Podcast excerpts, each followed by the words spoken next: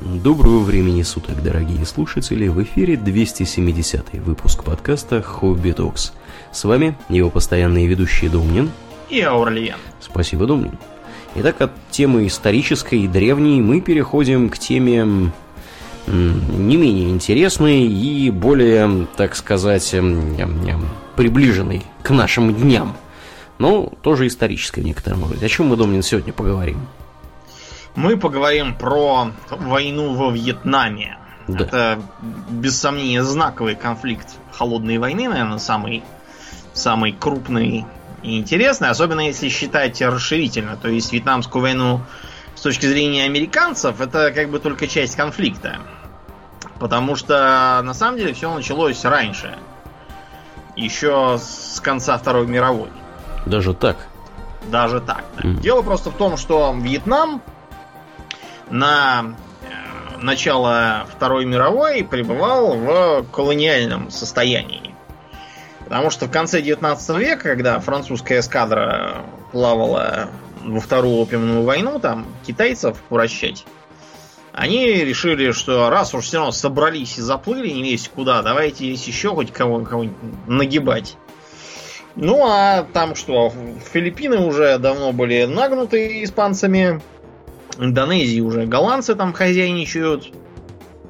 В Индии, вот, в Малайзии англичане. В общем, остались одни вьетнамцы, вот. Не охвачены. Да, не да, охвачены. Ну, еще справедливости ради, рядом с вьетнамцами там есть э, тайцы. Вот. Но тайцы, я думаю, просто были довольно, так сказать... Э... Тайцы это единственная страна да. Юго-Восточной Азии, которая, по крайней мере, формально никогда не была колонией. Да, да. Вот, она, понятно, была такая сомнительной достаточно самостоятельности и была в ходе Второй мировой де-факто сателлитом Японии, но э, флаг был свой, никаких там резидентур, колониальных факторий не было. Угу. Да, ну и, в общем, э, вспомнили-то как раз, что перед самой французской революцией, за сто лет до событий практически, там какой-то приезжал из Южного Вьетнама представитель от местного какого-то царька и просил принять под свою высокую руку. Потому что надо вам сказать, что Вьетнам страна этнически неоднородная, как и там и Россия, и Китай, и все остальное тоже. Угу. Вот, это вам не Япония. То есть, вот, э, например, моя любимая книжка 70-го года издания «Сказки народов Вьетнама». То есть, не народа Вьетнама, а именно народов. Да, это очень милая, добрая детская книга рекомендуем ее всем детям в возрасте от 3 до 5. Это эта книга как бы... Да, на самом деле нет. На самом деле ни в коем случае, да. Да, то есть тут э, помимо вьетов, то есть это, так сказать, это местные русские, как бы, как в Китае ханьцы, вот, а угу. Вьетнам вьеты, собственно. Есть еще мыонги, э, тиямы, седанги, банары, джараи, сиенги, Мнонги, Рангао, Ма, Мео, Сафанги, Таи и Тхаи. И это еще не все, кстати. Так вот, все эти э, национальные меньшинства, они вот как раз на юге обретаются. Там когда давно было государство Тиямпа, вот, и к, к монгхмерские народы там всякие, родственные тем, которые в Камбодже. Там видно сразу и тип немножко другой, и имена немножко другие. Вот, и да, они достаточно долго на протяжении своей истории были самостоятельными. Вьетнамцы там на них то набегали, то опять там у них все разваливалось, то уже на самих вьетнамцев набегал Китай четыре раза. Да, вьетнамцы, надо сказать, они довольно воинственные чуваки, и как бы сам факт того, что Китай на них набегал четыре раза, а Вьетнам до сих пор существует. На самом деле даже пять. Мы да. про пятый расскажем. Да, да, да. Как бы свидетельствует красноречиво о том, какие они, так сказать, Прям. агрессивные. Да, да, да. Да. Ну, в общем, э, поэтому юг, он вся был такой очень своеобразный, и именно поэтому там с юга какие-то местные приехали просить против северных управы. Тогда французы ничего сделать не успели, потому что у них началась революция, и появились более насущные дела. А тут вдруг про это вспомнили, и очень быстро Вьетнам а, оккупировали. Оккупировали его следующим образом. На юге была образована колония, вот, э, как бы, Кахинхина. Она была вот именно как бы французской как бы, территорией, тут даже каких-то депутатов трех с половиной можно было выбирать в парламент, чтобы изображать большую демократию. Все остальное было как бы номинально оставлено под властью Вьетнамской империи, а, но поделено на три протектората, чтобы, так сказать, не, не запутаться. Протекторат Танкин, протекторат э, Аннам и еще там чего-то. Короче, да, получилось, э, получилось, что, так сказать, какие-то Теи приплыли. Вот тут приплыли Теи и захапали нашу родину. Это они так, э, так сказать, Теи это евро- варвар. варвары, европейцы, да? Понаехали, да. Мгм. Я не знаю, может, и каких-то других, но европейцев точно нет. Теи. И многие там выражали недовольство разными способами, там кто, кто чего мутил, то были какие-то восстания крестьян, то стали возбухать в окружении юного императора Зюйтана. Так что Зюйтана быстро взяли за шкирку и уволокли во Францию, чтобы он под руками был. То еще чего-то. Недовольство вызывала и миссионерская активность э, католических проповедников. Чтобы активность шла веселее, была еще сделана какая-то самодельная религия Каодай. Это нечто такое синкретическое между местными народными верованиями и авраамической религией, видимо, чтобы легче было привыкать вьетнамцам. В общем, их там всячески третировали, гоняли строить какие-то дороги на кабальных устро- условиях. Им это все очень не нравилось. Вот. И одним из э, тех, кому это не нравилось, был один эм, молодой сельский учитель, которого звали Нгуен Татхань. Какое ничего не предвещающее плохого имя. Да, Нгуен Татхань э, был очень прогрессивный мужик. Он, например, даже вел физкультуру в школах. Не может быть. Да, это было сразу сочтено подозрительным, что чего это он там, на кого это он их тренирует? Уж не на французские ли власти побивать их? Так что его там очень быстро выгнали.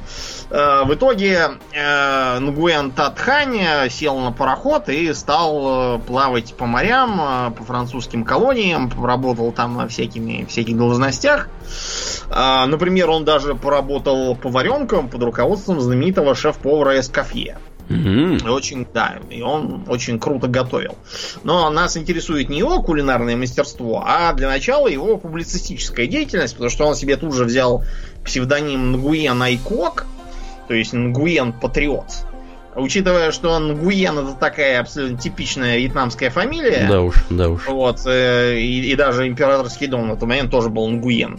Это как, Вот, как- как есть- Смирнов, фактически, Да, это вот, да, что-то типа там какой-то Петров Патриот, какой-то там, что-то такое, чтобы его не нашли и не убили. И писал всякое про, не только про Вьетнам, он в разных других местах побывал, про то, как там французы весело расправляются с недочеловеками там, по-всякому их истребляют. Этот вот случай как раз, когда французы судили, что он увидел там какая-то баба убегает какого-то мужика, застрелил его.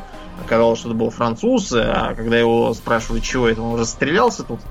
Из окон говорит, ну я думал, это вьетнамец какой-то, действительно. Да, да. Почему бы и не подстрелить? Да, совершенно не вижу никаких причин, по которым благородному месье не пострелять вьетнамцев из окон. Да. Для развлечения. Ну и, в общем, дальше он в том же духе пропагандировал, что, мол, подло завелось на земле нашей. Думаю только, что при них были рисовые чеки, да были б целы в погребах французские вина их. Перенимают черт знает какие бусурманские обычаи. Гнушаются языком своим. И так далее. Да. А, Понятное дело, эта дорожка привела его в плотные объятия Коминтерна, Компартии Франции. Вот там он с Марисом Торезом потом корешился. А, Учился у нас вот в Москве в институте трудящихся Востока, где его научили плохому. И даже хотел с Лениным поручкаться, но Ленин уже все отдавал концы, так что он успел только постоять в очереди, так сказать, к гробу и вроде как отморозить уши. Потому что он не учел, что тут ему не, не Париж, и тем более не Вьетнам. Да уж. Несколько другая страна. В Париже он, что интересно, занимался в том числе тем, что продавал а, тарелки, которые он расписывал вьетнамскими иероглифами. Сейчас вьетнамцы иероглифы не используют уже давненько. Вот, это когда-то использовали. Сейчас они латиницей пишут. Это вот одно из наследий колониального режима, которое вполне прижилось. Мгм. А, вот, кстати, почему монголы бросили иероглифы и пишут кириллицей, и вьетнамцы бросили иероглифы и пишут латиницей, а вот китайцы не бросили иероглифы? И пишут иероглифы. Хотя что... у них есть своя латиница. Вот есть. Потому что у, у китайцев э, большая культура, их много? У них диалектов много, да. Если писать все на мандаринский манер, никто ничего не поймет. А иероглифы везде более-менее одни и те же. Ну да. А да. в Вьетнаме там народу чуть-чуть поменьше, и народ покомпактнее живет, так что там все, все попроще. Хотя, справедливости ради, следует сказать, что, например, э, устройства ввода, которые на современных мобильных телефонах, они как раз пользуются этим самым пиньином. То есть вы там да, пишете... Ну, пиш... да. вообще на компьютерах, я да. учился, у нас так было. Угу. Да, в общем, э, ничего хорошего для французской власти вся эта деятельность не несла, так что э, Нгуэна Татханя, он же Айкуок, и он же теперь э, товарищ Вионг, как его у нас назвали, а позднее он сделался Хо Шимин, то есть как бы Хо несущий свет какой-то типа. типа да, да, если вы вдруг еще не, не угадали, это мы как раз про него и рассказываем. Да, это да. все Хо Шимин. Хо светоносный, такой паладин, видимо. Да, да, да, да, да, да, да. Интересно, в юности был похож на меня в том же возрасте. Примерно такой же. Ну вот видишь. Дворф паладин, э, вьетнамец паладин. Да. Он, был, он был такой тоже такой, был худенький, с такой же прической, с косым пробором. Да. Зато ну. на себя сейчас посмотри, Думнин. Ну, сейчас, да, я, я больше похож на Лезуана, там, на какого-нибудь да. сделался. Да, так вот, э, его, понятно, там объявили в розыск, искали, но он уже успел слинять в Китай, там тоже крутился. У нас периодически был, во Вьетнам заскакивал, в Камбоджу, в, Тай, в Таиланд тоже. В общем, он развил бурную деятельность. Все это катилось ни шатка, ни валка, потому что все-таки Франция большая и страшная. Но тут э, начался 39-й год, э, Польшу распатронили, потом распатронили Францию. Гитлер нашел тот самый вагончик, где подписывали мир в Первой мировой войне. И сжег его. Нет, он заставил французов там подписывать капитуляцию. Да, а если кто, если кто вдруг не помнит, в этом самом вагончике, когда немцы подписывали, и французы пришли, говорят, как это, и, и эти что ли тоже? Они тоже нас победили, что ли, да? А, не, не, погоди, это да, это после второй, да, да, да, да. Ну, неважно. Факт тот, что французам резко стало очень душно на этом свете жить. А в Париже ходили коваными сапогами немцы, вот, и вешали везде свастики, а как бы законное правительство крутилось в городишке под названием Виши, командовал там старый дед маршал Питен, вот, и какие-то его прихлебатели, и все колонии как бы были им подчинены. Де-факто, на самом деле, многие не подчинились, потому что там был еще такой бодрый дяденька Шарль де Голь, угу. который как раз там в колонии Оксидии объявил, что у него свободная или сражающаяся Франция, и что они не сдадутся и будут биться до последнего. Но вот во в Вьетнаме французы тоже поделились. Большинство, особенно те, которые на юге крутились, они были провишистские и считали, что нужно сидеть смирно, кушать лягушек и так далее. А те, которые были на севере, они то ли просто так вышло, то ли они, может, разложились тоже под действием зловредного Хошимина и его друзей. Угу. Они решили, что нужно тоже устроить ле резистанс. Угу. Вот. А тут очень удобно, что очень много недовольных вьетнамцев, так что можно ле резистанс вместе с ними устраивать. В 1941 году был организован э, свободный Вьетнам, он же Вьетминь. Французы его, что интересно, называли в том числе Le Resistance, тоже по привычке. А вот, они стали устраивать в сельской местности, там в горах, в джунглях, э, всевозможные опорные пункты, э, вербовать осведомителей, собирать оружие, наводить себе всякие мосты с товарищами, типа вот товарищ Мао Цзэдун там как раз бился с японскими врагами. А японские враги тоже подъехали очень быстро, потому что японское правительство, отчаянно нуждавшееся в ресурсах для своей сферы сопроцветания, да. оно у нее в эту сферу, разумеется, включало и Вьетнам. Но поскольку вишистское правительство было как бы на стороне немцев, а значит тоже и на стороне японцев, Так что вишистам было сделано предложение. Давайте-ка вы нам передадите все, что там есть, и откроете доступ к ресурсам в ваших индокитайских колониях.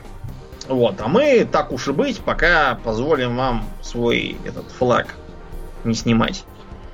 Пок- Пока, пока мы добрые. Какие у них э, серьезные предложения-то, я смотрю. Да, так что японцы очень быстро э, нагнали туда солдат, правда, солдат третьесортных и плохо вооруженных. Там, по-моему, из отделения было только у шести человек винтовки, а остальные были вооружены кто чем. Кто штыком, Кто мечом. топором. Ну, не топором, а вот это вот сабелькой. И, правда, очень хреновой, и такой штамповкой чуть ли не из жести, но считалось, что этого будет достаточно. А вьетнамцам эта двойная оккупация показалась не очень приятной. Потому что, то есть, если они раньше были недовольны французской оккупацией, то внезапно оказалось, что французская-то еще ладно. Потому что у японцев вообще какие-то, знаете, странные взгляды на взаимоотношения с, с сопроцветающими в их сфере. Да, все какие-то не очень позитивные для сопроцветающих. Например, у них была, почему они, собственно, поперлись в Юго-Восточную Азию, у них был жесткий дефицит резины. А резина это что? Это колеса, Мгм. это всякие приводные ремни, в общем, это очень важная вещь.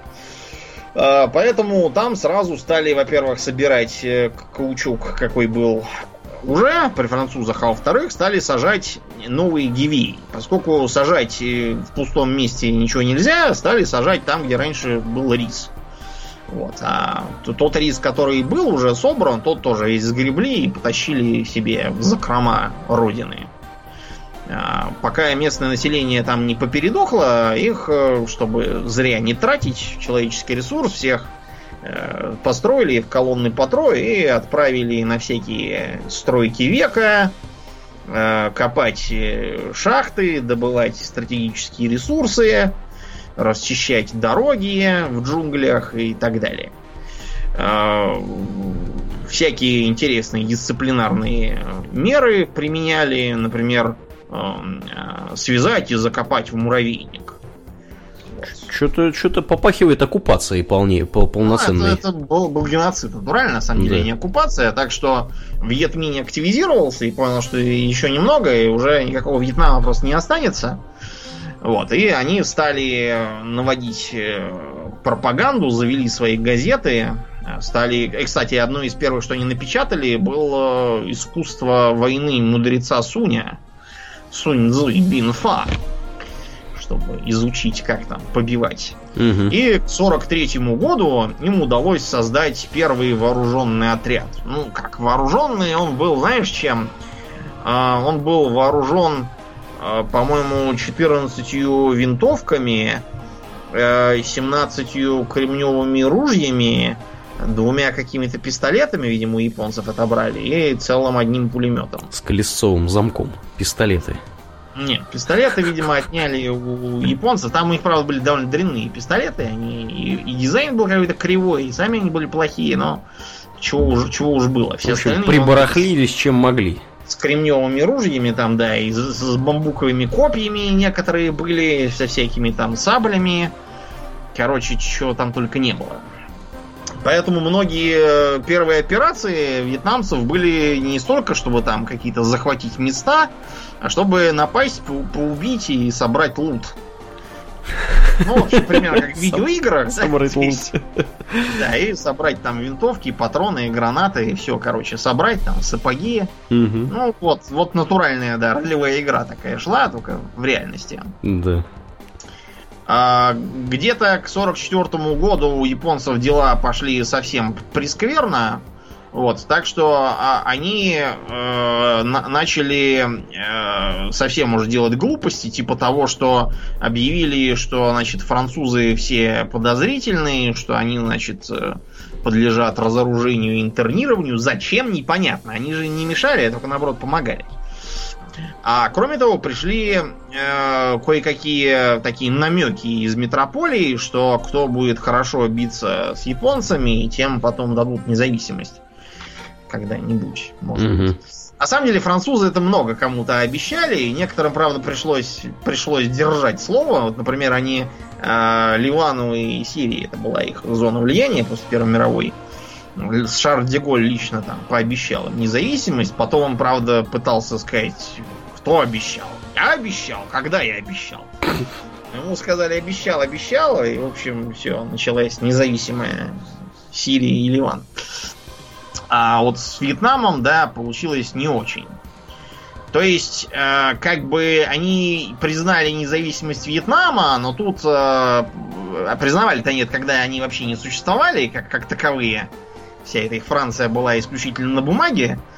Вот. А после того, как немцы капитулировали, японцы тоже, французы, подзуживаемые все тем же Деголем, они взяли и раздухарились, потому что они же, они же победители. Ну, в конце-то концов.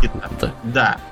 Кроме того, им тут подмогнул э, гражданин э, Грейси. Был такой британский генерал, который высадился на юге э, Вьетнама, стал там побивать японцев. Просто там многие японцы после капитуляции, они сказали, так сказать, врагам, не сдается наш гордый отряд, и продолжали вести бессмысленное сопротивление. Грейси сперва перебил этих японцев, какие не перебили всех, поймал и отправил обратно в Японию, а во-вторых, он объявил, что не признает все эти новые вьетнамские власти, в частности Вьетминь. Вот, и некоторое время кантовался там на юге, не давая им взять под контроль местные города. Потому что в Ханое, столице, и в Хюе, старой столице, уже гордо реял красный флаг с желтой такой пузатенькой звездой. Флаг Вьетмине, Компартии Вьетнама. А у них не этот ли флаг до сих пор? Да, этот самый. Этот самый, да, да, да. да. Боевое красное знамя. Угу.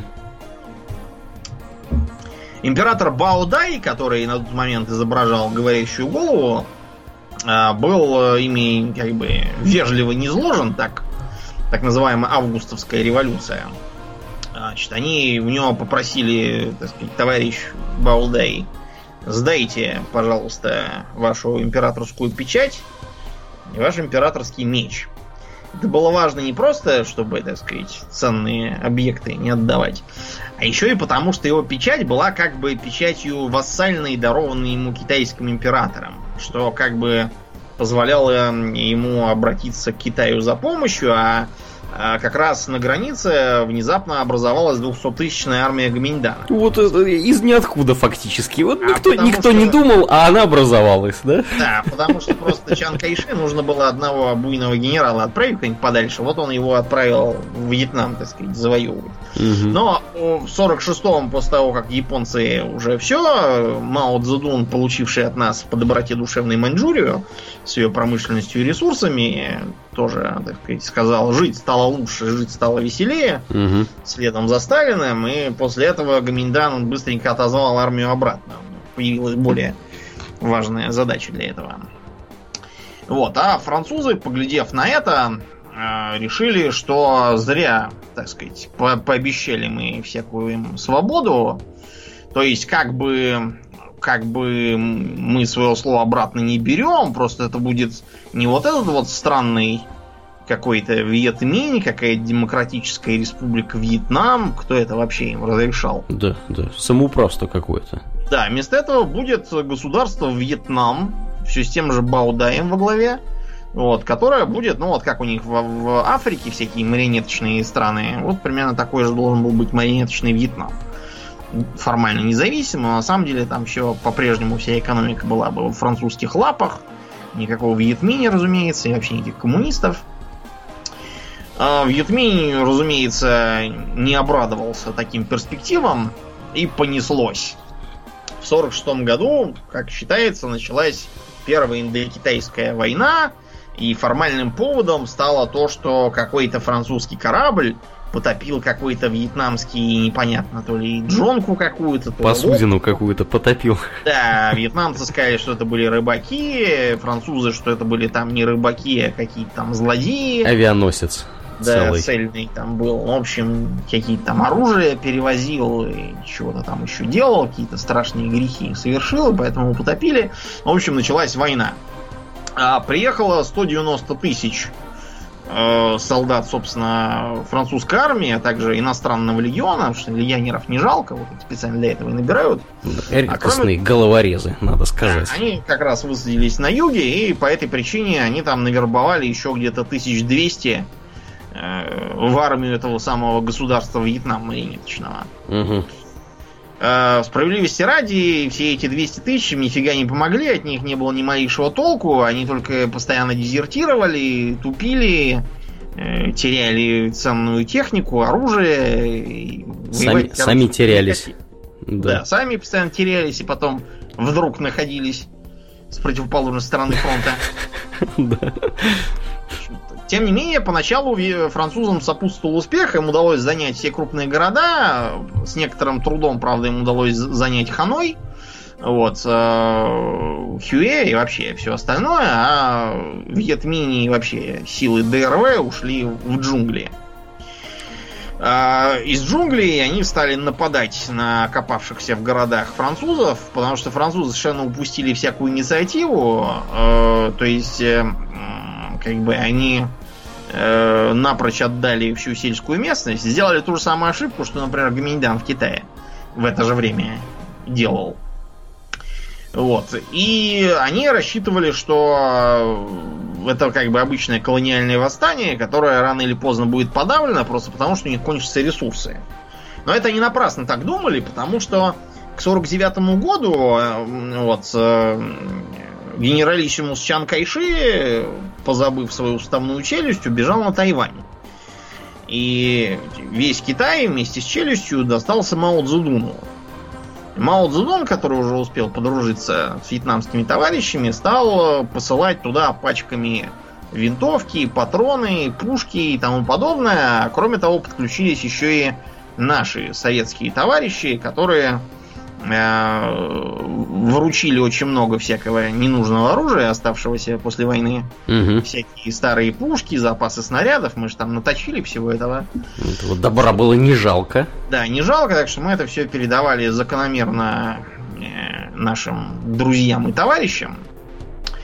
И французы внезапно обнаружили, что вместо партизанских отрядов против них начинает воевать уже вполне себе регулярная армия, которая к тому же не страдает теми проблемами, которые есть у них. То есть умеет воевать в джунглях, имеет там базы, поддержку местного населения, прекрасно знает местность, пользуется там всякими местными ноу-хау, типа перемещения на слонах угу. под джунглям. Слон очень удобен, в том смысле, что он большой, можно там через всякие болота и джунгли легко проходить. Пушку на него можно пушки, поставить. Пушки можно за собой тащить, да, можно. А вот интересно, мать. интересно, можно со слона прямо стрелять и из получится. пушки? Слон, видишь ли, слишком умный. Поганец какой.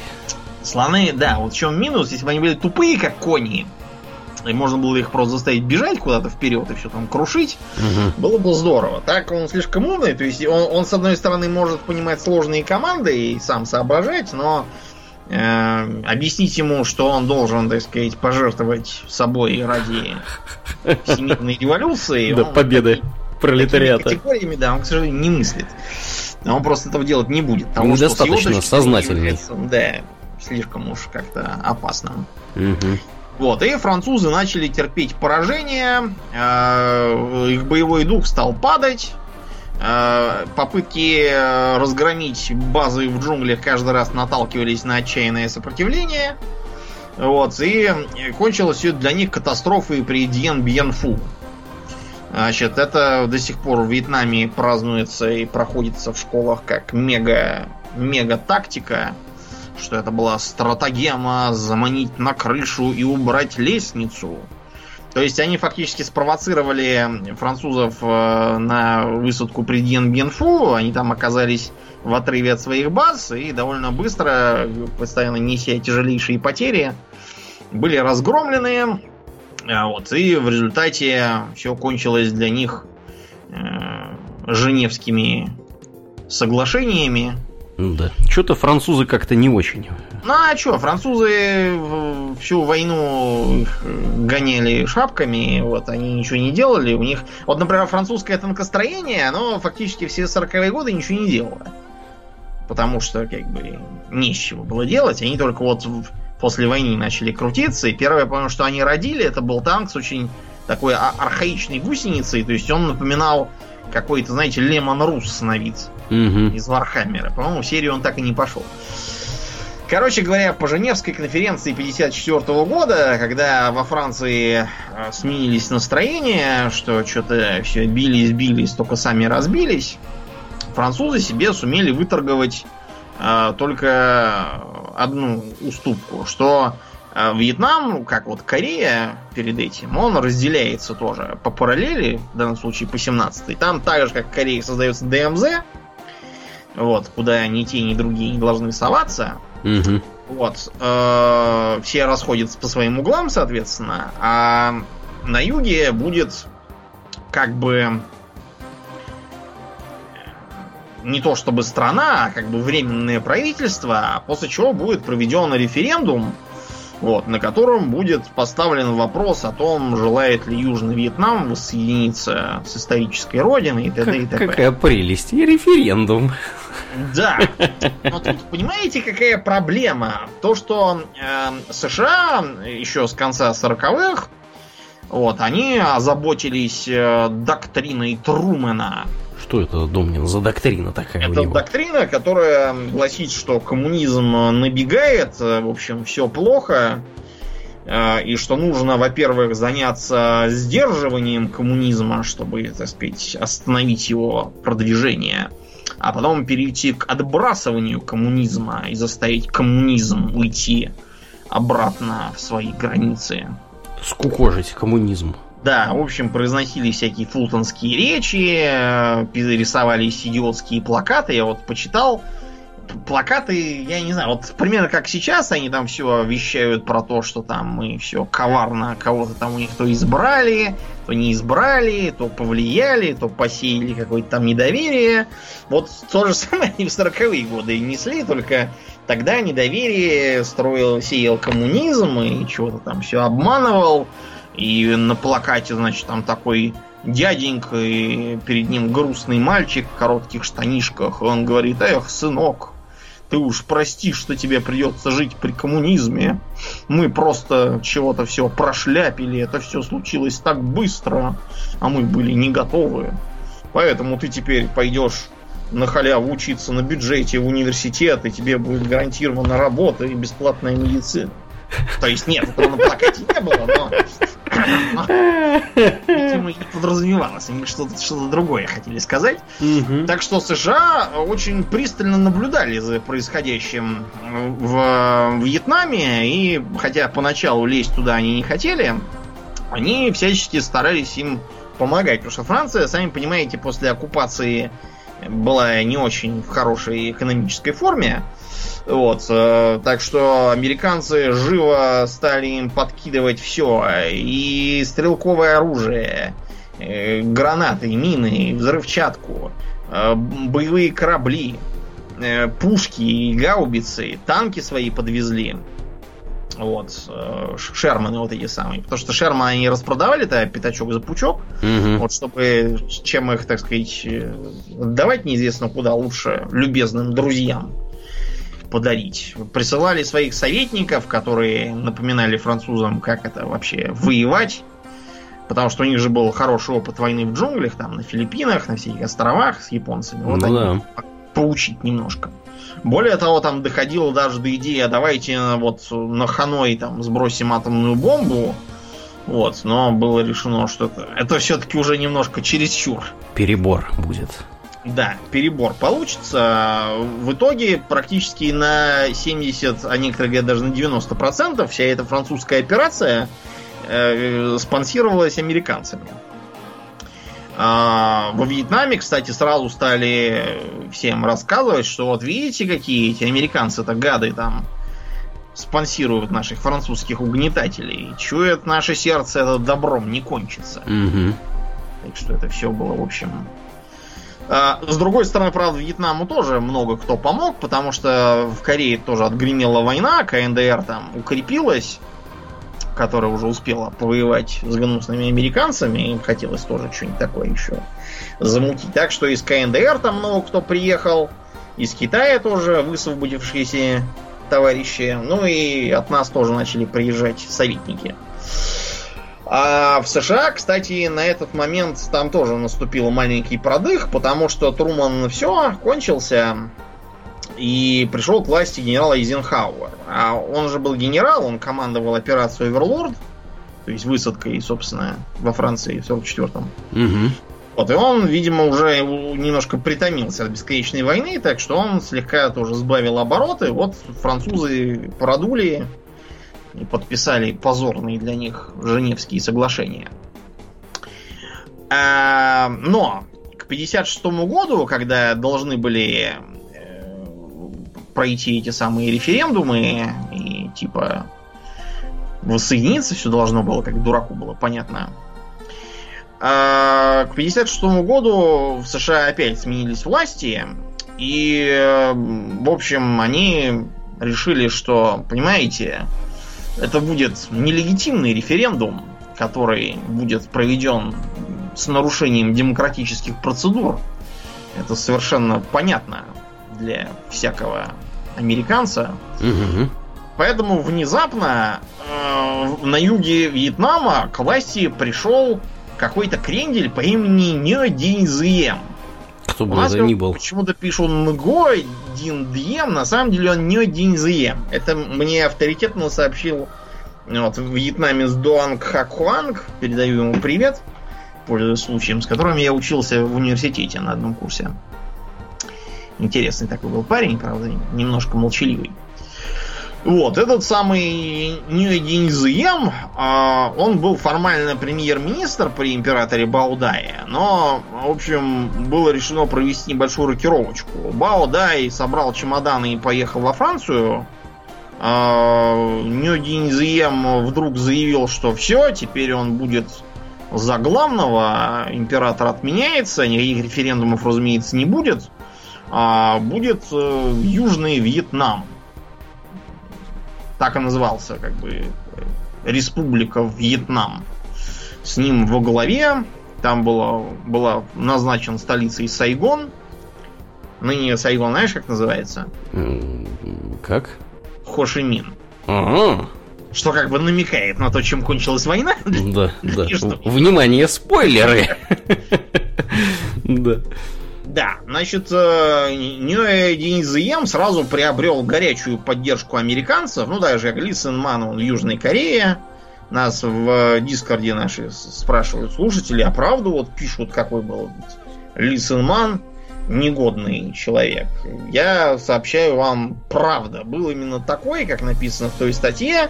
Я его изучал в университете. Мне просто нужен был в пару, ну не в пару, а как бы в тройку к Хошимину или Ю еще какой-нибудь упырь. Пола пота я отверг, потому что он какой-то уж слишком упырь выходил, да. А вот Лисенман, он был упырь как раз такой, какой надо. Подходящей упыристости. Да, подходящей упыристости. А, Что было в этом неприятно для вьетнамцев? Во-первых, то, что референдум как бы отменили, их обманули, по сути, за что мы воевали. Это безобразие, считаю. Да. А во-вторых, этот самый Ньюдинизием был католик. Иван и как? Да, еще у него вся семья была католики.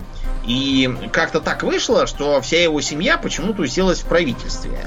Вот так сюрприз. Да, и найти сколь-нибудь высокопоставленного человека, который бы не был родственником Ньюдинзиема В правительстве, да. нереально. Само собой, уровень компетенции его мощных родственников м, пробивал днище даже для видавших всякие виды южно-вьетнамцев. А, кроме того, если бы они были католики где-то там у себя дома, э, то никто бы, наверное, особо и не возражал. Но э, так получилось, что Ньо Динзием, то ли, то ли это была его личная инициатива, то ли, может быть, его подзуживали американцы, которые всячески пропагандировали то, что вот э, коммунизм, он же безбожный, вот, а значит, нужно срочно, срочно сделаться всем очень религиозными, поститься, молиться и слушать радио Свобода. И тогда коммунизм от этого кончится. И поэтому режим Южного Вьетнама стал всячески насаждать католицизм, э, на всякие должности назначал сплошных католиков и дошел до того, что он запретил буддийский флаг, который вывешивался на праздники Э, буддийский флаг это такой, знаете, разноцветный интересный флаг, э, который популярен в разных местах Юго-Восточной Азии, а также на Шри-Ланке. Потому что на Шри-Ланке его, собственно, придумали в 19 веке. Всякие вот цвета имеют разные интересные значения. Вот, например, оранжевый это цвет пяток, и он что-то там такое тоже символизирует. Я не очень разбираю. Белый это, например, цвет зубов. Угу. Он символизирует чистоту. Что символизирует пятки, я не помню. Вот, может быть, быстроту там или еще что-то такое. Но, в общем, этот флаг, драгоценный для э, местных верующих, был запрещен. Э, сами понимаете, тут напрашивается какой-то вопрос. Вы, если хотите бороться с безбожным коммунизмом, то вы это как-то странно делаете, запрещая чужую религию. Вот, потому что в Вьетнаме коммунизм он такой. Несмотря на то, что сейчас по официальным данным в Вьетнаме все атеисты, но де-факто ни буддийские монастыри, ни местные верования, культы предков и прочее никто особо не ограничивает. Так что там атеисты, они такие условные. Можно, конечно, да, сказать, что это такой, такая форма атеизма, но религия де-факто не притесняется. А вот в Южном Вьетнаме притеснялась. Справлять буддийские праздники запрещалось. А, публично отправлять буддийские обряды тоже запрещалось. Зачем, неизвестно. В общем, все должны были перейти, так сказать, к вражьим ляхам в католицизм. А, в результате а, произошла так называемая демонстрация буддистов Хюэ в старой столице.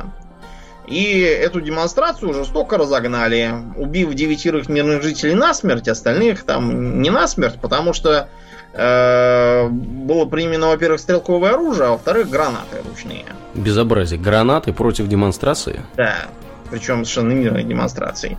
Э, южно-вьетнамское правительство заявило, что никого не расстреливало. Это все вот северо-вьетнамцы сами себя расстреляли. И, и подорвали на гранатах. Сами себя взорвали, да. да. Угу. Тут тупые, не знают, как пользоваться гранатами, забыли да. их бросить и взорвались у себя в руках. Угу. Это привело к масштабным выступлениям. Э, несколько монахов совершило самосожжение. Как это у них и водится. Да, а, в, можете в интернете нагуглить фотографии, где, значит, сидит монах, непоколебимо глядится и полыхает на улице, и все вокруг бегают в панике. Вот, и это э, из-за того, что попало в газеты, стало вызывать всякие вопросы касательно того, что именно делается в Южном Вьетнаме и зачем это делается. Да. да. А, в общем, на севере, поглядев на все эти мероприятия, стало понятно, что никакого референдума явно не ожидается, что Южный Вьетнам находится де-факто под властью какого-то нелегитимного правительства, которое никто не избирал, и которая фактически является иностранной марионеткой. И, между прочим, в Вьетнаме до сих пор, э, если вы скажете там правительство Южного Вьетнама, скажут марионеточное правительство Южного Вьетнама. И хорошо еще, если в морду не дадут при этом. В морду не дадут, они вежливые, но да, скажут, что марионеточное. Кто будет говорить, что не марионеточное, тот поедет сажать рис. Вот. А, короче говоря, было решено начать Э, партизанскую войну.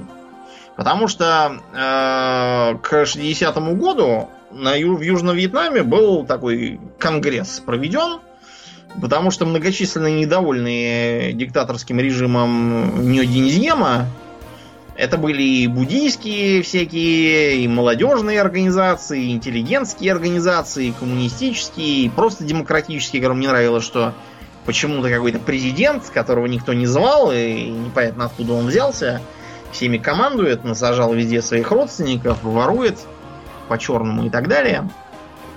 Они все объединились в Национальный фронт освобождения Южного Вьетнама, более известный как э, Вьетконг. Это буквально означает социалистический Вьетнам – вот, это фактически такой вот новый Вьетмин, только на этот раз Вьетконг. Не независимый Вьетнам, а социалистический Вьетнам, потому что э, во Вьетнаме уже поняли, с кем надо дружить, чтобы были у вас и винтовки, и снаряды, и все остальное. А эти группы стали устраивать э, нападения на чиновников, на всевозможных там э, этих полицейских, на генералитет, стали подбираться даже к семейству э, самого этого Ньюдинзиема. Вот. И, кроме того, американских советников тоже стали гасить. Более того, периодически даже вот э, тех, кто с ними сотрудничал, там, то есть не успеет там проститутка сказать «моя любить твоя долго-долго», вот, они уже вечером пришли и говорят «Что, сестрица, помогли тебе твои американцы?» И замочили. Вот. А, в ответ... Какие-то какие там прямо эти виджеланти ну, развелись. Да, вот что вы хотите. Вот. А американцы направили свой ограниченный контингент. Это все, правда, делалось э, тоже с большой оглядкой. И вообще вот эта вот э, непонятная двойственность и непоследовательность американской политики потом будет их терроризировать вот, все эти годы. То есть они сперва вроде как не хотели туда вводить войска, потому что непонятно зачем и во что это все обойдется. Потом, наоборот, стали вводить. Э, потом, э, когда стало ясно, что ничего не выходит, решили, что надо выводить, но этого сделать нельзя, потому что потеряем лицо, и коммунисты обнаглеют. В общем, получилось, что они сами запутались во всем этом. А, с э, Неодинзьемом еще и Зенхауэр там руки ему пожимал и высказывал одобрение, но на самом деле самым главным закоперщиком войны считается Линдон Джонсон – Несмотря на то, что еще Кеннеди там пытался какие-то делать шаги, он туда направил вертолеты, э, чтобы помогать э, южно-вьетнамцам перемещаться по джунглям. Тогда просто у них вертолеты только-только пошли в широкое обращение, и американская армия пребывала в некотором излишнем оптимизме касательно возможностей вертолетов. Считалось, что они могут теперь проникать везде, там высаживаться в джунглях, где хотят, бороться с любой партизанщиной, всех, всех там быстро победить и улететь. А, но Кеннеди был такой еще более-менее умеренный сравнительно. Он же там с Хрущевым встречался, руки пожимал. Вот, на Кубу когда Карибский кризис был, отказался устраивать налет. А вот когда Кеннеди убили, как считается, в том числе за вот это вот, за то, что он какой-то был слишком мягкотелый. Слишком миролюбивый. Миролюбивый, да. Линдон Джонсон, который был вице-президент и который сел на его место, и который, кстати, считался конспирологами, одним из заказчиков убийства Кеннеди. Неизвестно, что там было, мы сейчас про это не будем, но, в общем, Линдон Джонсон надолго ославил себя как злобный воитель во Вьетнаме и хиппи, которые потом будут ходить на демонстрации, они ему орали LBJ, LBJ, how many kids have you killed today? Ругали его за все это. Какие молодцы. Да. А к 63 году стало понятно, что Ньодинзьям э, со всеми его буддийскими неприятностями и первыми поражениями от партизанских формирований ни на что не годится. Что он совершенно неудобен, э, некомпетентен, не политкорректен с точки зрения вьетнамцев и вообще как бы портит всю малину. Поэтому э, ЦРУшники э, подмигнули южно-вьетнамскому генералитету и сказали, что иногда вот бывает такое, что военный переворот свергает президента и руководит страной в виде хунты. Случается такое. Угу. Так что генералитет намек понял, Ньюдинзием 1 ноября 63-го был низложен и на следующий день властью Божию помре. При загадочных обстоятельствах. Да, если американцы рассчитывали, что теперь-то там придут э, суровые компетентные воители, то это они напрасно, потому что если вы посмотрите на э, состав правительства в Сайгоне, то окажется, что в середине 60-х там чуть ли не каждый месяц каких-то одних генералов свергали и убивали, и других сажали, потом уже этих тоже свергали. Э, некоторое время южно-вьетнамцы занимались тем, что друг другу подсиживали, поэтому вьетконговцы ожихарились и стали расширять зоны контроля. Американцы, поглядев на это, поняли, что придется все делать самим. Да. Так что, если в 60-м, когда это все началось, их там было меньше тысячи, то в 64-м, после вот этого переворота, их сделалось уже 23 тысячи. Понаехали. Да. понаехали. Правда, с Северного Вьетнама тоже много кто понаехал, потому что поначалу они шли через ДМЗ, но американцы все это пресекли, и была задействована так называемая тропа Хошимина. Знаешь, что такое тропа Хошимина? Ты по, по горам по каким-то? Значит, дело просто в том, что Вьетнам, если мы с вами посмотрим на карту, он э, очень вытянутый такой вот, он идет по, по, по прибрежной зоне фактически. А вот если углубиться дальше, то там будет уже территория Камбоджи, Лаоса, да, э, других стран, совершенно не имеющих никакого отношения к Вьетнаму, но де-факто находящихся тоже в совершенной нестабильности и безвластии, а также там действовали коммунистические силы. В Лаосе, например, Патет Лао, в Камбодже там вот красные кхмеры, и не только они. Так что э, достаточно быстро был найден интересный обходной путь. Если мы чуть-чуть через границу вылезем на территорию Лаоса и пойдем на юг, то мы сможем вырулить как раз э, в Южный Вьетнам, пройдя незаметно по джунглям. И если, если станет плохо, то мы просто убежим обратно. Преследовать нас э, на территории Камбоджи и Лаоса они не могут. Незаконно. это нейтральные государства, да. Но на самом деле американцы очень быстро э, устроили там э, себе какое-то секретное спецподразделение, которое туда должно было налетать, при этом, разумеется, не существовало совершенно. И вообще, вообще никогда не было его такого но все-таки оно было достаточно ограниченным, так что Вьетнам пользовался этой тропой, где он оборудовал э, себе всевозможные э, опорные пункты, там был протянут телефонный провод. Вот, там э, был проведен, потом уже, правда, ближе к концу всего этого мероприятия, был проведен трубопровод, по которому качалось горючее на юг, чтобы можно было там на танках ездить. А, кроме того, а, северо-вьетнамские и южно-вьетнамские партизаны применили очень э, интересный подход к укреплениям. То есть они стали копать. Вьетнамцы, надо вам сказать, как и вообще многие азиатские народы, китайцы тоже любят покопать. Порыть норы. Да, порыть. Я думаю, наш друг один вписался бы прекрасно да, в их сообщество был большой любитель рыть норы. Да. 25-я э, пехотная дивизия США, она вот как раз была под Сайгоном расквартирована и пыталась забороть находившиеся где-то рядом э, базы партизан. И планировали это сделать э, как бы очень, очень быстро и эффективно, но оказалось, что никаких баз почему-то нету. То есть, как бы партизаны откуда берутся, а баз нету. Лезут изо всех щелей.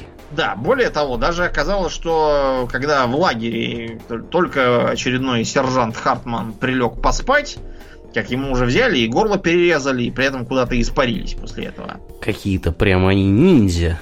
Да, сперва, сперва они грешили на то, что, наверное, это в джунглях они прячутся. Привлекли э, бульдозеры, чтобы, так сказать, проезжать прямо через джунгли, там все сносить. А, привлекли огнеметные танки, огнеметные катера там всякие тоже применяли, чтобы все выжигать. А, бомбили напалмом. Вот. Напалм это такой загущенный бензин.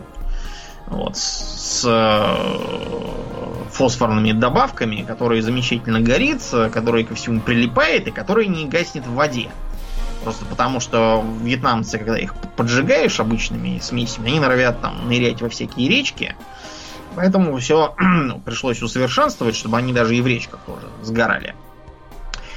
А в итоге, э, после всех поисков, оказалось, что база партизан находится прямо под ногами 25-й дивизии. Буквально.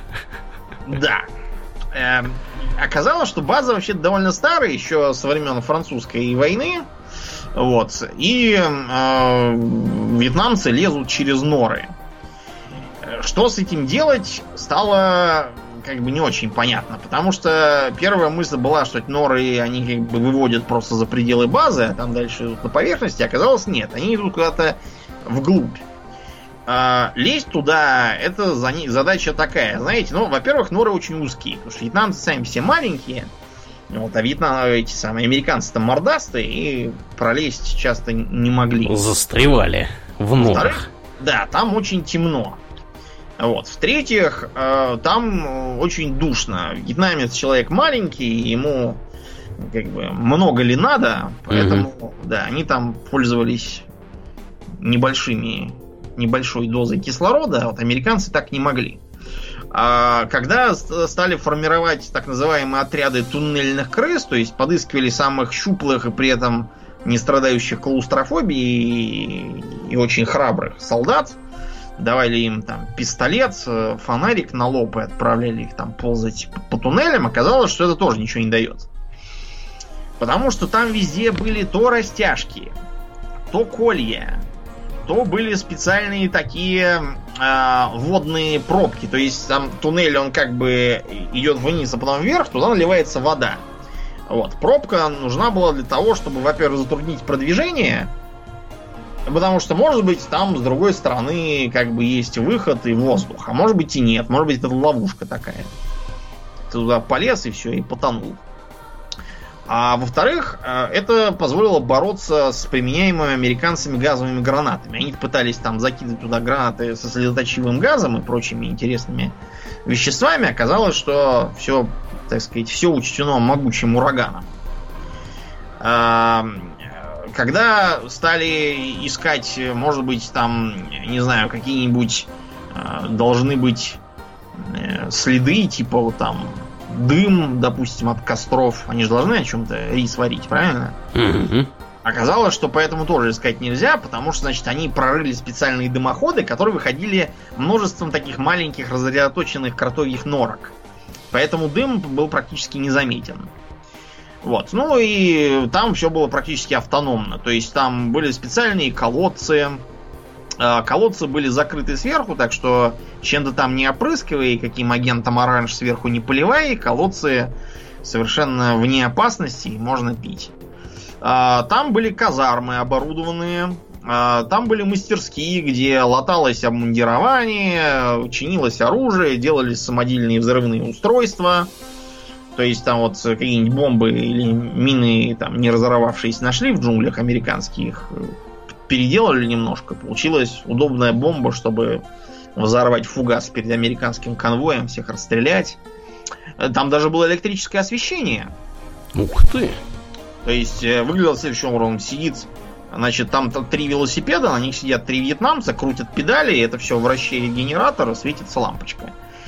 Вместо выключателя сажаем вьетнамца, он начинает крутить педали. Да. Ну и все остальное тоже было по высшему разряду, по крайней мере, сколько это можно требовать от э, партизанской э, базы. То есть там был и полевой госпиталь, вот, э, и даже красный уголок, где проводили политинформацию, стояли кинопроекторы, там показывали всякие воодушевляющие речи товарища Хошимина. И более того, э, даже потом, вот сейчас можно сходить, там сейчас туристический объект, а они даже умудрились американский танк закопать и туда затащить. Зарыли танк. Да, дело просто в том, что в танке очень удобно сидеть, там свет есть и кресло удобное, там они как бы типа типа база для для главных была. Да. Кабинет. Кабинет такой был. Значит, кроме того, положение американцев осложнялось тем, что местное население их в значительной степени ненавидело и укрывало партизан. А укрывал он их очень простым способом. Партизаны переодевались под мирных жителей и были от них э, неотличимы. И что, что делать было непонятно. Американцы решили, что для борьбы с такой напастью они э, разработали тактику так называемой операции Search and Destroy. Search and Destroy обозначало, что некий квадрат э, объявляется э, находящимся под э, как бы под действием особого режима, и все мирные жители должны э, были оттуда быть эвакуированы, а после чего все, кто не мирный житель, и не Истребляются. эвакуирован, да, все оказываются, да, все считаются партизанами, их всех надо истреблять. А, к сожалению, получилось, что а, часто бывало так, что вьетнамцы не хотели неизвестно куда уезжать. А, бывало так, что просто забывали, что там где-то какой-то хутор, и там на нем кто-то живет, и тоже всех убивали. Вот, бывало так, что их вроде как эвакуировали, и они потом обратно вернулись. Ну, в общем, э, постоянно получалось всякое неудовольствие. Особенно известное, э, известный пример это так называемая резня в деревне Сонгми. Мгм. Да, значит, э, американская армия высадилась там и истребила огромное количество мирных жителей. Вот, э, где-то полтысячи человек, включая там чуть ли не половину детей. Ничего себе. Да. То есть, а как это вообще, какая логика? Дети тоже партизаны там, да? Или как? Ну, вырастут и будут партизаны. Ты понимаешь, вот э, э, надо понимать, что, э, во-первых, у американцев тогда начались проблемы с боевым духом. То есть э, многие разложились и стали мародерничать, а, стали наркоманами, кстати. А, это да. Вот, потому что Вьетнам, он же рядом с э, областью Золотого треугольника, где много всякого интересного можно раздобыть для расширения сознания. А, некоторые стали э, на этой почве ожесточенными и злыми. Например, э, как считается, одним, одной из причин резни стало то, что э, один из э, членов подразделения, некий сержант Кокс, погиб в бою.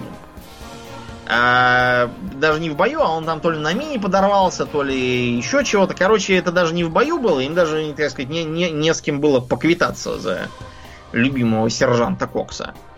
И капитан Медина, командовавший подразделением, он, когда его хоронили, высказался в том духе, что, так сказать, надо отплатить за нашего товарища. Такую обиду. Да. Да. Не простим. Мы не прощаем, да. В общем, рота Чарли, это самое, э, была отправлена в деревню Сонгми, и им было сказано, что там, значит, сидит злой партизанский штаб, а мирных жителей не будет, потому что все утром уйдут на базар. Вот. Гениально. Да, гениально. А, по- поэтому была поставлена такая задача. Раз мирные жители все ушли, то нужно деревню сжечь, а посевы нужно уничтожить, и скот тоже нужно уничтожить, потому что иначе все это будут кушать партизаны. Да. Вот вернутся потом мирные жители, и сюрприз Да. для них будет приятный. А для мирных жителей уже давно был сюрприз. Дело просто в том, что в окрестностях э, американцами была уничтожена большая часть плотин. Плотины во Вьетнаме нужны были для того, чтобы устанавливать вот эти вот заболоченные рисовые чеки, где растет рис. Вода вся ушла, рис весь высох, и 150 тысяч человек оттуда было нужно просто бежать, потому что жрать нечего и деваться некуда. Вот. Так что вьетнамцам уже было не привыкать. А, так что по деревне сперва немножко постреляли из минометов Для страстки. для страстки, да, а потом стали расстреливать тех, кто на рисовых полях работал, э, бросать гранаты в дома, обстреливать всех, кто бегал, всех, кто прятался. Вот, э, часть там спряталась в специально отрытом схроне, но э, лейтенант Келли, который единственный был, кстати, ну как, не наказан, а так, скажем, немножко поругали его за все это мероприятие. Да. Лейтенант Келли приказал полсотни человек, прятавшихся в этом схроне, перебить. А 100 человек было взято живьем, но потом было решено, что их тоже убить, а потом еще соседнюю деревню тоже всю поубили. А, но э, надо сказать, что там не все прямо в этой роте были такие злодеи. А, на самом деле, что-то около взвода только принимало участие в э, военном преступлении. А, остальные там, кто чем занимался, старались дистанцироваться от этого. И один человек, а, пилот вертолета, который должен был их прикрывать с воздуха, пилота звали Хью Томпсон. Он увидел все это дело, увидел, что во, во второй схрон бегут вьетнамцы, а за ними с недвусмысленными намерениями направляются солдаты. Вот. И э, этот самый Хью Томпсон э, приказал обстрелять, так сказать, для острастки э, участок земли перед наступающими солдатами. Угу. Что сразу как бы охладило их пыл. Вот. Кроме того, он распорядился вызвать вертолеты, чтобы утащить тех, кто, кто еще был живой там. Так что вот единственный, кто себя как человек, был этот самый пилот Хью Томпсон. А, несмотря на попытки скрыть произошедшее, сразу поползли слухи, потому что далеко не всем, кто служил в роте Чарли, понравилось то, в чем они участвовали. А, все это дошло до Ричарда Никсона. Никсон, между прочим, несмотря на то, что считается там, что он был негодяй, что он там был как-то там I am not a crook, Мгм, что его да. подвергли импичменту за какой-то там Уотергейтский скандал. В общем, странно, кстати, что, что в этом не оказались виноваты fake news, там всякие Ну, советские. еще не догадались Еще до не этого. догадались, да. Вообще, они там много ни- ничего не догадались. Если бы дело было сейчас, то еще французы бы объявили, что Хо Ши Мин это диктатор, убивающий собственный народ. Да. Надо немедленно там все разбомбить и разрушить. А чтобы- еще у него есть оружие, значит, А, да, и массового оружие массового поражения. поражения. Да, да, да, да. Что я забыл про самое важное. Конечно. Да, но тогда еще, так сказать, не, не набрались, не набрались опыта, приходилось по старинке, он напалмом там сжигать Да, деревни. Как слепые котята действовали фактически. Да, увы. ах. Короче говоря, все стало, стало ясно, что кого-то кого-то надо все-таки за это наказать. Э, Первая была мысль, что это вот капитан Медина всех настроил, что надо отомстить неразумным хазарам. Но, в общем, капитан Медина был слишком высокопоставленный. Так что главным виноватым оказался этот самый лейтенант Келли, которого знаешь, что что, что с ним сделали за участие в массовом убийстве полусотни человек. М, Страшусь представить. Сделали его, я не знаю, там, сержантом. Нет, его на его, в общем, приговорили к типа 10 годам, но на самом деле его просто под домашний арест поместили, а через три года выпустили. Легко отделался. Потому что, да, действительно, Ну, что там ради этих недочеловеков-то? каких- каких-то, да, гуков там поубивал, так Да. что, в общем, Все правильно сделал. Да. да, все правильно сделал, только так поругали его немножечко. Говорит, И- не, ну, говорит, ну, ты в следующий раз так не делай. Да, да, чтобы, так сказать, чтобы не делать там. А, вот. Так что, как вы понимаете, никакой популярности американской операции среди вьетнамцев такие мероприятия не добавляли. Да уж. Вот. э, Упомянем также то, что устраивались намеренные пожары в джунглях, чтобы, так сказать, их выжечь, и чтобы там никто не мог прятаться. Сбрасывали всякие интересные химикаты, чтобы э, опадала листва, и было видно, кто там сидит под деревьями. Да, причем надо сказать, что химикаты эти негативно отражались на здоровье местного населения. Да. Тот же самый агент Оранж вот, Да. э, считается, Спор, да, Рождаются всякие мутанты. мгм. к сожалению. Очень многие пострадали. Короче, к 68 году со всеми этими мероприятиями Никсону было ясно, что дело надо как-то сворачивать. Но так, чтобы не опозориться как президент-пораженец, он выдвинул доктрину вьетнамизации. Это То есть как? вместо того, чтобы отправлять туда сержанта Хартмана и рядового кучу, а вместо этого надо, чтобы южно-вьетнамская армия сделалась сильной и храброй, и сама там всех победила, а американцы будут просто их похлопывать по плечу. А, вот. Кроме того, стало понятно, что все эти Search and Destroy не работают, это только зря бесит население, и их тоже отменили. Американцы стали понемножечку оттуда выводить. А, К сожалению, для американцев южно-вьетнамская армия была не в лучшей форме. А, Во-первых, потому что многие ее военнослужащие были на самом деле симпатизантами Вьетконга, всячески им помогали тайно и явно саботировали даваемые им указания, воевать не хотели, Вот, э, перебегали на сторону противника и вообще всячески э, портили картину. Более того, значительно лучше во Вьетнаме на стороне южновьетнамцев себя показали не они сами, а южнокорейцы и тайцы. Даже так. Да, дело в том, что Южной Кореи туда довольно много, ну, сравнительно как бы с численностью других стран, не американских, приехало бойцов, закаленных войной с коммунистами, которые, кстати, до сих пор в Вьетнаме южнокорейцев так не очень местами помнят их, потому что что-то южнокорейцы им не очень понравились, и тоже какие-то там военные преступления совершали, я уж не знаю, что именно. Безобразие, безобразничали. Да, тайцы тоже принимали участие, причем принимали участие на контрактной форме. Дело просто в том, что за день службы во Вьетнаме таец получал столько же, сколько за месяц службы дома. Выгода как бы очевидна для военнослужащих, так что это было было предсказуемо. Привлекались и филиппинцы, их так тоже американцы оккупировали, вот они их э, привлекали, но все это было для чего сделано? Для того, чтобы, ну, американцы думали, эти азиаты, и те азиаты, ну вот, им же все равно, им приятнее, чем нас лицезреть. Вот, так что давайте будем использовать их.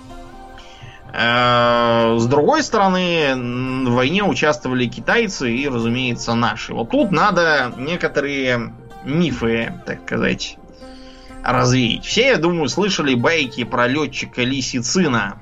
Да. Который, да, летал там на реактивных самолетах, сбивал американцев и прикидывался вьетнамцем. А, мы некоторое количество техники, например, плавающие танки ПТ-76, очень хорошо годящиеся в джунглях, там же везде всякие реки и болота, угу. как раз на плавающих танках там можно рассекать. Их американцы называли танк-призрак, потому что так получилось, что из-за тонкой брони а, американский противотанковый этот самый ЛО а, не успевал сдетонировать, пробив один борт, он тут же проходил насквозь и детонировал уже где-то там далеко. Позади известен, танка. Да. да, известен, например, танк, который 8 раз прошили, а он ничего хорошо себя чувствовал. Американцы эти ПТ-76 не очень, да, котировали. Мы туда поставляли достаточно много а, инструкторов, а также расчетов для войск ПВО. Мы туда, да, действительно направляли, они, их, они командовали, э, ну, например, вот как сейчас в Сирии да, мы ПВО тут поставили. Mm-hmm. Вот туда сейчас направлены наши офицеры, которые будут приучать сирийцев пользоваться новыми игрушками. Вот примерно так э, все это происходило и во Вьетнаме. Похожую помощь оказывал КНР. КНР это было легче, потому что у них общая граница, они много чего туда засылали. Интересного. Да, интересного. Э, правда, такое, знаете, более более приземленное. То есть э, китайские копии карабинов Симонова, китайские копии автомата Калашникова. В общем, чем могли, так сказать. Да. От щедрот. Ч- чем могли. Э, разные там вспомогательные войска, типа там строителей всевозможных. Китайцы любят строить железные дороги и прочее. Вот, они э, там построили им всякие мосты, железные дороги, помогали чинить то, что разрушено было американскими налетами. Вот, и э, вообще всячески поддерживали их морально. Для вьетнамцев тут, правда, была такая проблема, что мы успели к середине 60-х с Китаем уже разругаться напрочь. И поэтому нужно было как-нибудь так как-нибудь так нас разводить, чтобы советские с китайскими не пересекались. Ничего там не случалось такого, да, между ними и нами. А, у нас, понятное дело, как в Китае, все это всячески прославлялось, то есть, что храбрый вьетнамский народ борется с американскими империалистами и всячески, всячески побеждает там бумажного тигра американского милитаризма и, и так далее. А в США наблюдалась совершенно другая картина. там война становилась все более непопулярной. В настроениях масс э, отношение к ветеранам войны разнилось там, знаете, от э, плевка в его сторону, да, там снисходительно кинутого десятицентовика в шапку для оставшегося инвалидом. Вот, э, проводились э, многотысячные, там, до сотни тысяч демонстраций всяких хиппи под лозунгами «Make love, not war». Можно посмотреть на фотографии, где там национальная гвардия в касках и там со штыками тычат там чуть ли не в морду длинноволосым протестующим, а те протягивают им цветы. Венки вешают им там. Да, на шее, но там на самом деле можно еще на гульмо, где, где их там бьют по, по головам. Вот, вяжут и тащат.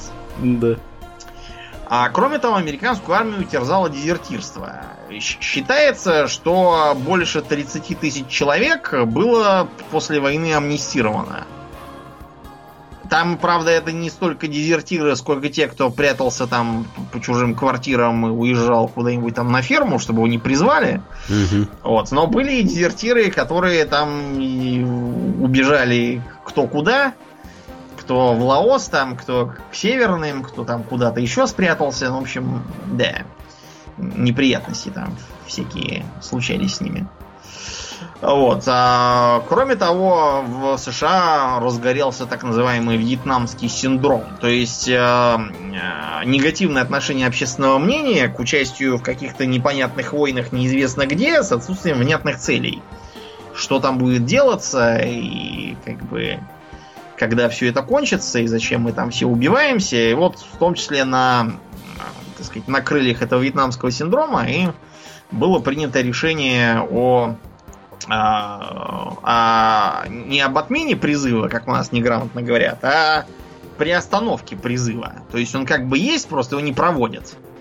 И что армия будет на чисто контрактной основе.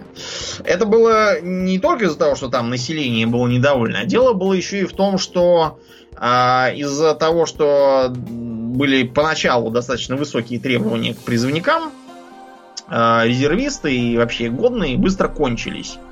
Поэтому э, к концу 60-х пришлось немножечко... Брать всех. Э, ну да. И называлось это, по-моему, дебилы Макнамара или как-то так. Чьи- чьи-то дебилы, я забыл, там какая была фамилия у того, кто это придумал. В общем, называли дебилами, потому что стали грести даже те, кто не подходил по уровню интеллекта. Да. Вот, и, разумеется, наркомания, военные преступления, дезертирство и мародерство расцвели еще хуже, чем были. Так что эту инициативу пришлось срочно сворачивать обратно. А, вот, и к а, концу 60-х стало понятно, что война проиграна и надо что-то что делать. Так что, э, так сказать, в 73 году американцы закончили свое военное вмешательство официально и убрались. По э, э, договору все должно было остаться как было, то есть страна будет по-прежнему разделенной, вот, и, и коммунисты все уберутся на север. Американцы, разумеется, понимали, что это чепуха, и на кой черт тогда они, коммунисты эти все воевали и побеждали, и вынудили американцев уйти, чтобы сказать, ну и ладно, останемся сидеть у себя севернее 17-й параллели. А, так что, когда американцы ушли, э, в 73 году началась операция Хошимин. Дело просто в том, что Хошимин уже успел помереть. И предписал... Операцию назвали в его честь. Да, в его честь, да. Он предписал, чтобы его кремировали и прах захоронили э, частью в Ханое, частью на юге, а частью вот в центре, откуда он был родом. Я уже забыл, откуда именно он был родом. Но, а, понимаете, как бы это же, это же был лучший друг вьетнамских детей. Э, вот, и как бы глава вьетнамских физкультурников, великий вождь и учитель, было как-то неудобно, что вот Ленин в мавзолее, Мао вот потом тоже в мавзолее, вот, а Хошимин не в мавзолее как-то даже неловко. Так что был быстренько сооружен мавзолей, Хошимина забальзамировали с нашим, кстати, участием. И вот до сих пор лежит, можно сходить посмотреть. Мавзолей солидный, больше, чем у нас. Да? Ух ты. Да. Я не видал, что там внутри, но говорят, что Хошимин сохранился лучше, чем Мао. Мао все-таки немножко того. Что-то там не досолили его китайцы. Наших-то не привлекали, потому что мы были в ссоре уже, вот, когда он помер. Так что Мао немножко хуже выглядит, чем Хошимин. А странно, в Вьетнаме вроде как климат менее благоприятен, но вот поди ты. Хорошо, хорошо забальзамировали человека.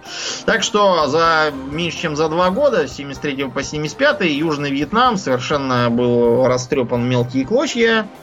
А, американцы были вынуждены с крыши своего посольства улетать на вертолете, потому Да. что уже там наступали со всех сторон на Сайгон, а ныне Хошимин. А, Причем где-то улетали они на авианосец, и я так припоминаю, что чуть ли вертолеты не сбрасывали с этого авианосца в да. море. То есть, значит, прилетали вертолеты с убегающими всякими коллаборационистами, католиками и многими нацменами, потому что многие нацмены, особенно вот эти вот меонги, да, х- эти самые монг хмерской группы, они были за Южный Вьетнам, потому что им полагались там всякие плюшки.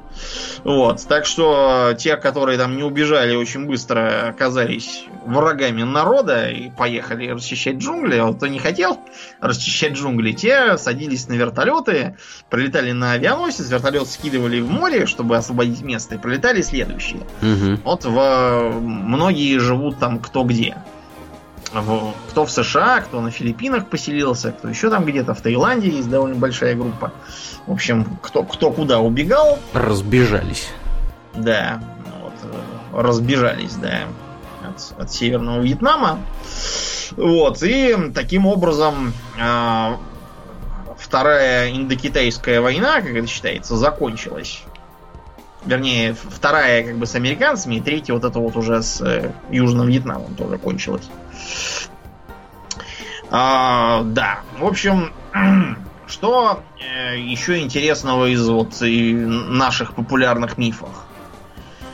Э, периодически встречаются упоминания не то, что там про летчика Лисицина, а про настоящие спецназовские группы, которые там забрасывались в Южный Вьетнам, чтобы лично побивать там американских зеленых беретов и всячески их нагибать. Мгм. Э, все эти мифы поперли после перестройки, когда, ну, потому что в Советском Союзе такую чепуху писать было как-то не очень. А вот э, в 90-е, когда все писали все, что могли, что крысы-мутанты в башнях Кремля. И Кыштымские карлики. Да, да, да, да. вот э, у нас просто такой вот журнал есть, был, по крайней мере, в 90-е, «Солдат удачи». Там периодически что-то такое всплывало. А, Если мы будем мыслить логически, то тут совершенно непонятно, а чего именно мы могли добиться такими темпами. Ну вот смотрите, а, забрасывать туда спецназ, учитывая, что у нас специалистов по вьетнамскому языку в спецслужбах, по-моему, вплоть до конца войны просто не было. Да. Оба А, сидели в Москве. Да, таких, которых можно куда-то забросить по одному хотя бы на отделение, это тоже было из, из э, области фантастики. Местности мы не знали. В джунглях доселе не воевали. Да. э, Выглядим как европейцы. Да, выглядим совершенно не похоже. То есть все это бы закончилось очень просто. Тем, что э, либо э, были бы перебиты, либо заблудились и были захвачены, либо просто бы спалились. Вот, и получились бы международные осложнения, скандал и тому подобное. А э, при таких рисках какие плюсы могли быть от заброшенных э, советских спецназов? Вот чего они там такое могли сделать, чтобы не могли сделать вьетнамские партизаны, которые там всю жизнь жили, э, которые там неотличимы от э, любого другого вьетнамца, вот, э, совершенно мирного и законопослушного, которые знают и язык, и выживают в джунглях, и живут мало, вот, и местными болезнями не болеют. И по норам могут сховаться при Могут, случае. да, сховаться. Для чего это было, было бы? Не для чего. То есть это все глупости. А рассказывалось даже, что это чуть ли там не наш э, офицер ПВО э, сбил тот знаменитый самолет, в котором летел один недавно померший Угу. Американский политик, назовем да, его так. американский политик, да, Джон Маккейн. Джон Маккейн, да, недавно все-таки отмучился, у него там рак какой-то был мозга или еще чего-то. Вот, и его действительно сбили над Вьетнамом, его самолет э, упал э, вот э, над Ханоем, там просто такое озеро, и вот он приводнился, его оттуда выловили, вот, и сейчас там можно съездить в Ханой и посмотреть, там стоит монумент. Значит, там он изображает, видимо, рушащийся откуда-то с неба в огне самолет, и, значит, подлый Маккейн поднимает лапы кверху. Вот. И написано что-то там по-вьетнамски в стиле «Здесь в таком-то году, в 67-м, Сбили Маккейна. Гнусный американский агрессор Маккейн». Мгм. Да, Маккейн на самом деле от этого только выиграл, потому что те, кто как бы следил за его жизнью в Америке, докладывают, что с той поры все предвыборные дебаты Маккейна проходили по одной и той же схеме. Значит, вот собираются там слева сидит Маккейн, там справа от демократов какой-нибудь там э, Джозеф Либерал очередной, да. Ну и начинается там Смит, я там то и все, я предлагаю такие-то меры, я буду лоббировать то-то, и там все это принесет такие-то рабочие места, и снизить налоги, и все, в общем, сказку всякую вам устрою. Маккейн в это время там сидит и спит. Наконец, демократ закончил распинаться. Вот, отдуваясь там, пьет воду из стакана Маккейна толкают в бок, а, да. В общем, итак, это было 26 октября 1967 года. И я летел над Вьетнамом, и меня сбили, и я просидел у них в плену. В общем, дальше там бурные аплодисменты.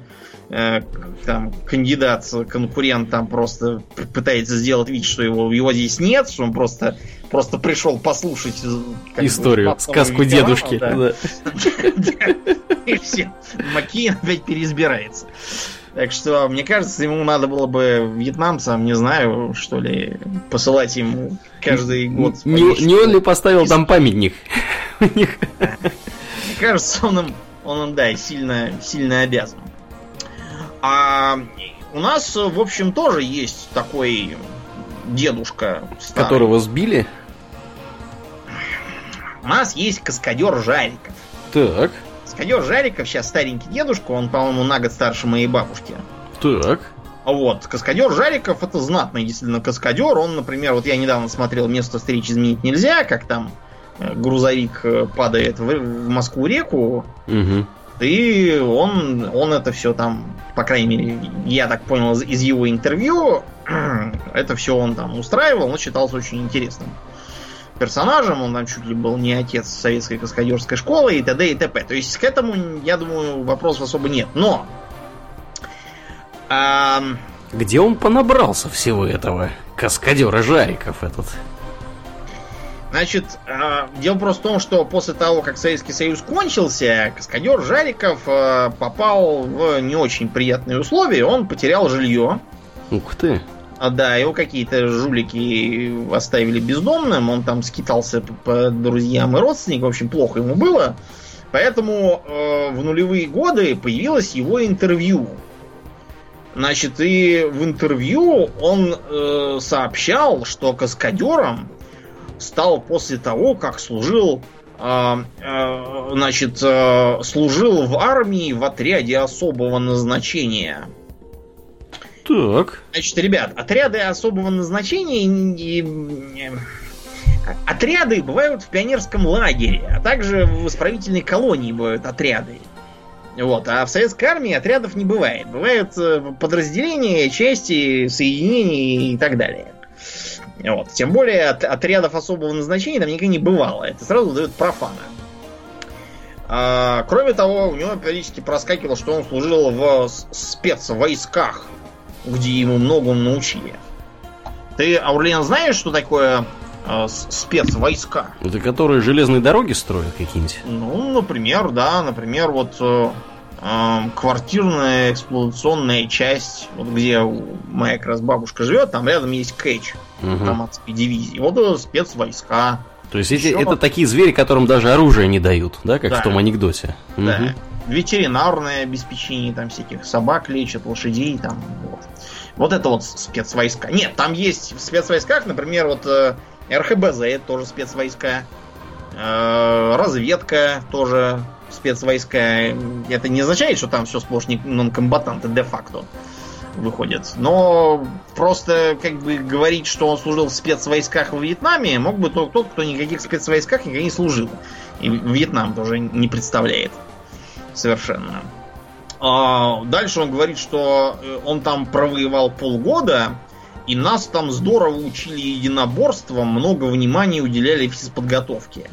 То есть, подождите, он полгода воевал, и одновременно его учили единоборством. Это, это, может быть, надо сперва учить единоборством, а потом уже отправлять воевать. Может быть, как-то так это обычно устроено в, в армии.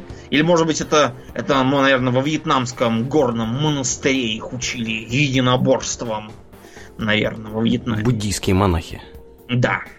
А, ну и другие замечательные перлы, типа того, что после некоторых в общем, моментов они рубашки выжимали, так боялись. Во Вьетнаме рубашки выжимать приходится, даже если вы абсолютно ничего не боитесь, вот, и вообще приехали туда чисто в туристических целях, потому что да.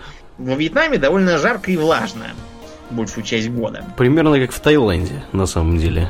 Да, ну это одна и та же широта, в общем, да. тот же самый климат. Прилетаете ну, туда, выходите из самолета, и выходите... начинаете выжимать. Да, выжимаете рубашки, как только покидаете кондиционируемую зону аэропорта. Вот, садитесь в автобус. Ну и в довершении всего дедушка старый, как бы ему все равно, значит, он заявил, что и с парашютом попрыгать пришлось, и штаб брать доводилось. Какой штаб? Штаб Зачем брать, брать штаб?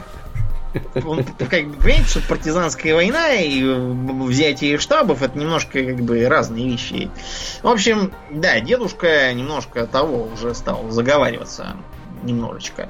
Я вам даже скажу, откуда он это взял. Дело в том, что был такой советский фильм «Отряд особого назначения», э, который повествовал о том, что якобы, ну, типа, во Вторую мировую там у нас какой-то там для отдельного задания сделали такую эрзац-группу, набранную из цирковых артистов и каскадеров. Э, чтобы они там, не знаю чего, делали сальто мортали и там, типа, ускользнули от немцев таким образом. Видимо, он оттуда почерпнул идею. Идея сама все очень сомнительная. Из цирковых артистов получаются цирковые артисты. Вот, а как бы спецназ это немножко другое. Не делает сальто мортали. Вот. Кроме того, этот миф любят и американцы.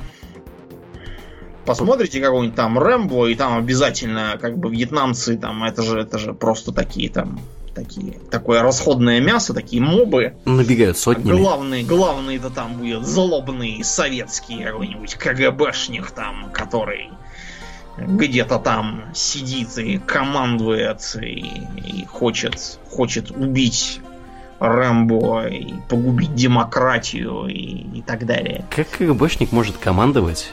Вот я знаю, как. Это надо спрашивать тех, кто всю эту чепуху снимал. Вот, да. Ну и вообще вот э, метаморфоза вьетнамской войны в массовом сознании тоже довольно любопытная вещь. Вот обратите внимание на ту же самую франшизу про Рэмбо. Первый mm-hmm. фильм был экранизацией книжки «Первая кровь», да? Ну, вроде да, он вроде так и назывался. Так и назывался, да. А, и это такой тяжелый, остро-социальный там триллер, боевик, вот что такое. То есть он повествует о том, что э, вернувшийся с этой ненужной войны и совершенно повредившийся там головой, неустроенный социально, ведущий фактически жизнь бомжа, Джон Рэмбо э, подвергается неподобающему отношению местного шерифа, который хочет его отправить за 101 километр, фигурально выражаясь. Вот, начинаются там всякие терки и разборки, и в итоге его там еле-еле угомонили, и в конце книги, кстати, он погибает. Рэмбо? Да. Угу. Откуда же другие три серии взялись? А потому что всем понравилось, как э, Сталлоне там бегает и всех превозмогает. Угу. Было решено, давайте снимать дальше, только вот всю эту муть про то, что там тяжелый социальный фон, давайте его куда-нибудь засунем подальше. А давайте вместо этого лучше, чтобы он а, ехал обратно во Вьетнам и там, наоборот, всех побеждал, как будто вот мы там победили. И с той поры уже четыре, уже четыре, по-моему, фильмы уже Дамьян мы добрались, и там уже всех побивают. В общем, слава, слава всем богам, Сталлоне уже стал старый, не очень годится, а то бы его так продолжали гонять. Ну, вот, так вот и до Москвы дошел Сталлоне. Да, начиналось все во здравии, как серьезный фильм, а дальше началась какая-то чушь просто. Цирк с конями. Собачья. Да. А художественный фильм «Цельнометаллическая оболочка», я думаю, многие смотрели, да, и помнят, что там сержант Хартман строг, но справедлив. А ты знаешь, что это по книге было сделано? Да ладно. Есть такая книжка Густава Гасфорда. Называется «Старики и бледный блупер». По крайней мере, в отечественном Знаете вы, что такое блупер? Не знаю. А, значит, фильм снят как бы по первой половине примерно этой книги. Угу. Дело просто в том, что второй э, протагонист он попадает в плен к вьетнамцам и понимает, что вьетнамцы на самом деле все правильно делают, а мы тут приперлись и устраиваем резни в Сонгами, и опрыскиваем их черти чем. Вот, и потом он возвращается к себе в Америку, а там на него все плюют, и вообще в Америке оказывается все все не то, все злые какие-то. И, в общем, и он, и он берет, берет себе билет обратно во Вьетнам и, и едет обратно туда, где его в плену держали. Ну, как, не держали, просто где он жил, пока он был в плену. И решает, что буду лучше жить с вьетнамцами, потому что вьетнамцы правильные парни, американцы какие-то негодные оказались. Короче, Кубрик решил, что лучше, лучше мы как-нибудь эту, эту вторую половину куда-нибудь заметем под ковер. Ну и к чертовой матери. А то, да, могут прийти и сказать, вы, мистер Кубрик, что недовольны свободой, которую вам предоставила американская демократия, да. можно ее немножко урезать. И больше ни одного фильма здесь не снимете. Да, вот э, такой, такой интересный момент выходит. Да, ну, пожалуй, достаточно. Да, будем на сегодня закругляться и в после шоу переходить. Да. Ну, как и обычно, мы благодарим всех наших подписчиков у Дона Платариона. На этой неделе особенно мы благодарны комраду со звучным именем Fert. Вот, или... Мы не будем это переводить. Да, не будем это переводить. Да, а Алексу Гавришеву, я надеюсь, я ударил правильно твою фамилию, дорогой Алекс. И Максиму Сергиенко или Сергиенко, Сергиенко, скорее всего. Наверное. Да, да, не очень, опять же, понятно, как ударять. Который отличился тем, что он у нас аж 193, так сказать, по счету подписчик. И ровно э, в 600 долларов он у нас теперь вывел нас, можно сказать, у, Патреона, у Дона Патреона. Так что спасибо тебе, Максим, особенное за твои труды. Э, если вы слушаете нас в iTunes, пожалуйста, не поленитесь оценить нас в iTunes. Это здорово помогает подкасту попасть в подкастоприемники к другим людям. Ну и если по какой-то загадочной причине вы еще не в нашей группе во ВКонтакте, приходите туда. У нас там интересно. Там теперь у нас и полная поддержка, чтобы это не значило, подкастов от ВКонтакта. Эм, да, ну и на этом будем мы закругляться. Я напоминаю, что вы слушали 270 выпуск подкаста Хобби Токс, и с вами были его постоянные ведущие Домнин и Аурлиен. Спасибо, Домнин. Всего хорошего, друзья. Пока.